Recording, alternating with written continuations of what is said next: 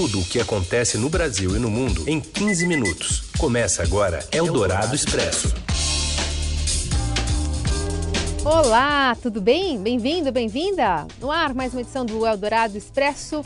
Como você já sabe, a gente nesse horário reúne as notícias mais importantes, mais quentinhas, na hora do seu almoço. E lembrando que você ouve neste momento ao vivo aqui pelas ondas do rádio em Eldorado FM 107,3 e logo após o programa terminar estará disponível em formato podcast para você ouvir no aplicativo de streaming da sua preferência. Como vai, Gustavo Lopes? Tudo bem?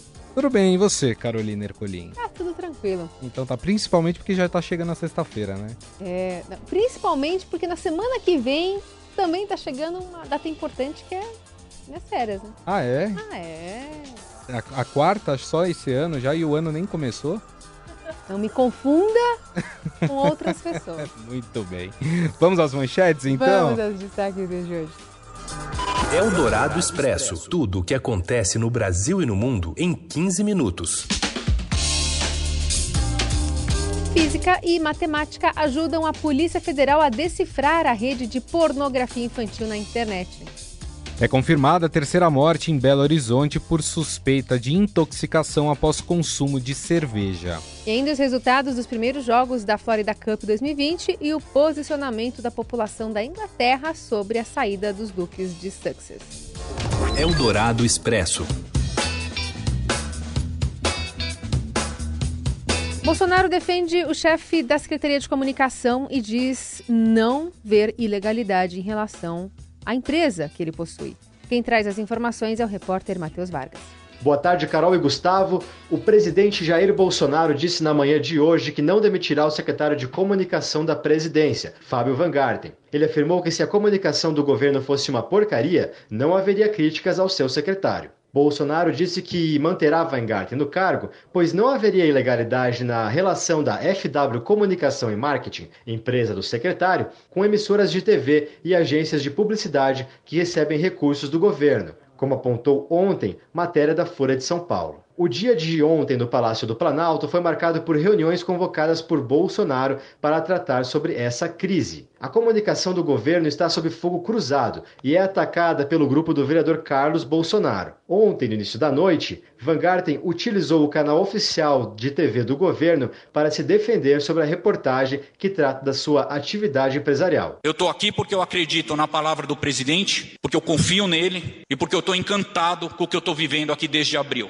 Agora, tenham certeza que eu vou continuar com o apoio do ministro Ramos, com o apoio do presidente. Enquanto eles me quiserem aqui, eu vou continuar enfrentando grupos monopolistas e poderosos. E se determinados grupos de comunicação ou institutos de pesquisa tinham em mim a tentativa de construção de uma ponte de diálogo, essa ponte foi explodida hoje. Fica aqui o meu recado. As declarações de Bolsonaro foram feitas em frente ao Palácio da Alvorada. O presidente voltou a atacar a imprensa e negou-se a responder perguntas da Folha de São Paulo. Bolsonaro disse ainda hoje que é um direito do presidente do STF, Dias Toffoli, intervir para que o juiz de garantias comece a trabalhar num prazo exequível. Como antecipou o Estado, mesmo favorável à nova lei, Toffoli decidiu prorrogar por seis meses a implementação da proposta. O presidente Jair Bolsonaro disse ainda que o prefeito do Rio, Marcelo Crivella, comprovou que a saúde funciona na capital fluminense. Segundo Bolsonaro, o prefeito relatou em reunião feita ontem no Palácio do Planalto que, apesar de a mídia afirmar que há problemas na saúde do Rio, os atendimentos estão sendo feitos. No fim do ano passado, porém, a Justiça proibiu que a Prefeitura do Rio transfira recursos da saúde para outras contas da administração municipal afetadas por bloqueio judicial. O sistema de saúde da capital fluminense tem passado por grave crise, com a greve recente de funcionários, falta de pagamento e a redução da oferta de serviços. Eldorado Expresso. E a polícia de Minas Gerais confirma a terceira morte por suspeita de intoxicação após consumo de cerveja. Quem atualiza as informações é o repórter especial do Estadão, Leonardo Augusto. Boa tarde, Carol, Gustavo. Oi. Boa tarde. Morreu hoje em Belo Horizonte a terceira pessoa suspeita de ter sido contaminada pela substância dietilenoglicol, depois de ter consumido a cerveja Belo Horizontina da fábrica mineira Baker. A vítima é um senhor de 89 anos, morador da capital. Um homem, também de Belo Horizonte, morreu ontem. O falecimento de um morador de Ubá, na zona da mata, aconteceu no dia 7. Todos apresentaram um quadro de insuficiência renal e problemas de ordem neurológica. Está em investigação a morte de uma mulher de Pompéu, região central de Minas Gerais. Até o momento foi confirmada a contaminação de sete lotes da Belo Horizontina. As investigações apontaram ainda a contaminação da água utilizada no processo de produção da Baker. E uma auditoria feita na cervejaria Becker encontrou água contaminada com a substância dietileno glicol em uma das etapas de produção do produto. A empresa garante que não usa o componente no resfriamento dos tanques onde produz as bebidas. Eldorado Expresso. Conceitos científicos e até fórmulas têm sido estudadas como ferramentas para decifrar organizações criminosas Vamos ouvir agora as informações do Luiz Vassalo, que traz sobre a decisão né, da Polícia Federal aqui de São Paulo, aliás, do Rio Grande do Sul, aqui do Brasil, uma parceria com a Universidade Irlandesa, juntando então a matemática, a ciência, as investigações aqui no país. Oi, Vassalo.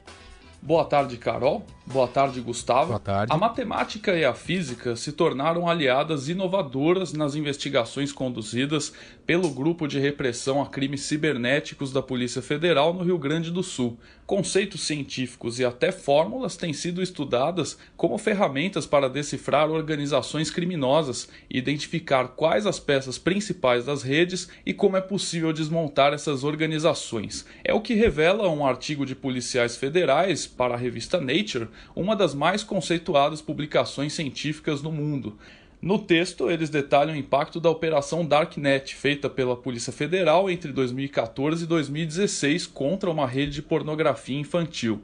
Esse fórum era frequentado por 10,4 mil usuários, todos em anonimato, o que levou os agentes a reduzirem o foco da investigação para os 766 que mais visualizavam e compartilhavam afunilando as investigações, a Operação Darknet acabou desvendando a identidade de 182 usuários que foram alvo de mandados de prisão. Com a prisão deles, os investigadores conseguiram derrubar 60% da pornografia infantil em uma rede frequentada por milhares. Somente 10 alvos da Operação Darknet eram responsáveis por um terço do conteúdo. A radiografia dos estudos que levaram à efetividade dessa operação está toda exposta no artigo dos policiais para a revista britânica.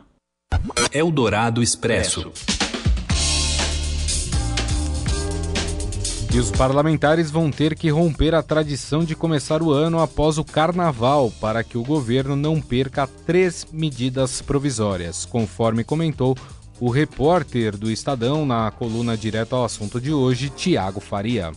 Tem prazo esperando e os deputados e senadores, se não quiserem deixar caducar essas MPs, precisarão trabalhar antes do carnaval. Então você tem pelo menos três medidas provisórias que vencem logo na volta do recesso. É a da Zika, sim. é aquela que cria a carteira estudantil digital e ah, aquela sim. que exige o fim da publicação de documentos de licitação em jornais. Você ouve Eldorado Expresso. Tá passando calor, calor, calo, Carolina Ercolim. Tô passando calor, Gustavo Lopes. É isso aí, olha, essa impressão não é somente sua, viu? A temperatura do planeta está realmente subindo. Na verdade, a última década foi a mais quente da história, segundo a NASA.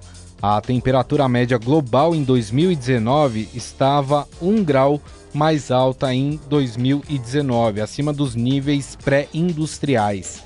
Incêndios florestais na Austrália e protestos pelo mundo têm elevado a pressão sobre autoridades para que se reveja metas sobre o aquecimento global, um problema muito sério. Eldorado Expresso. A Justiça mandou interditar as arenas do Parque Olímpico do Rio de Janeiro em até 48 horas. A ordem atende a um pedido do Ministério Público Federal que alega que as instalações não podem ser usadas. Por quê? Porque não tem licenças, estão sem licenças como por exemplo o laudo de vistoria dos bombeiros, o ABITSE da Prefeitura. Eldorado Expresso. E os times brasileiros começaram a Florida Cup 2020 com saldo positivo. Quem traz mais informações desses jogos é o Rafael Ramos. Olá, boa tarde. A temporada 2020 começou animadora para o torcedor do Corinthians. Nem tanto pelo desempenho da equipe na vitória por 2 a 1 contra o New York City pela Florida Cup, mas sobretudo pela atuação do meia Luan que marcou dois gols, sendo um deles um golaço de falta, relembrando Marcelinho Carioca, de quem herdou a camisa número 7. Surge aí um novo candidato a ídolo da torcida corintiana. Já o Palmeiras, na reestreia do técnico Vanderlei Luxemburgo, que está em sua quinta passagem pelo clube, teve mais dificuldades que o Corinthians e não passou de um 0 a 0 contra o Atlético Nacional da Colômbia. Nas cobranças e pênaltis, o clube precisou de 10 cobranças para vencer o clube colombiano e acabou brilhando a estrela do goleiro Jailson. Eldorado Expresso.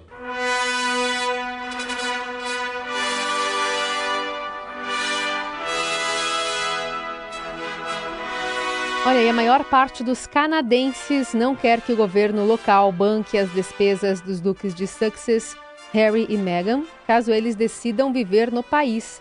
A pesquisa realizada pela empresa Angus Reid, 73% da população do país diz que não quer o governo como responsável pelos custos de moradia do neto da rainha Elizabeth II e sua esposa, incluindo o esquema de segurança que os protege no Canadá. Só 3% dos entrevistados disseram apoiar que o Canadá assuma todos os custos do casal. Caso você não saiba, a Rainha Elizabeth é oficialmente a Rainha do Canadá, uma monarquia parlamentarista em que o chefe de Estado, cargo batizado pelo governo geral, atua em nome e em representação da monarquia britânica. Ocupante do posto, porém, é indicado pelo primeiro-ministro do país. Os duques de Sussex abalaram a família real na semana passada ao informarem que desejavam deixar de serem membros sêniores da monarquia e dividir o seu tempo entre o Reino Unido e o país, o Canadá.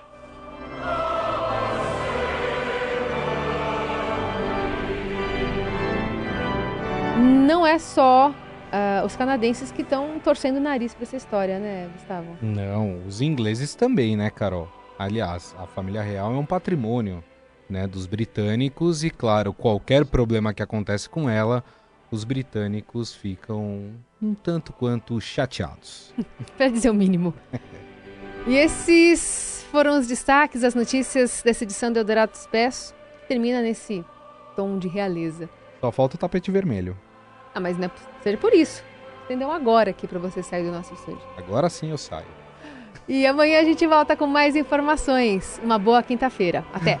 Um abraço a todos, até amanhã. Boa quinta-feira.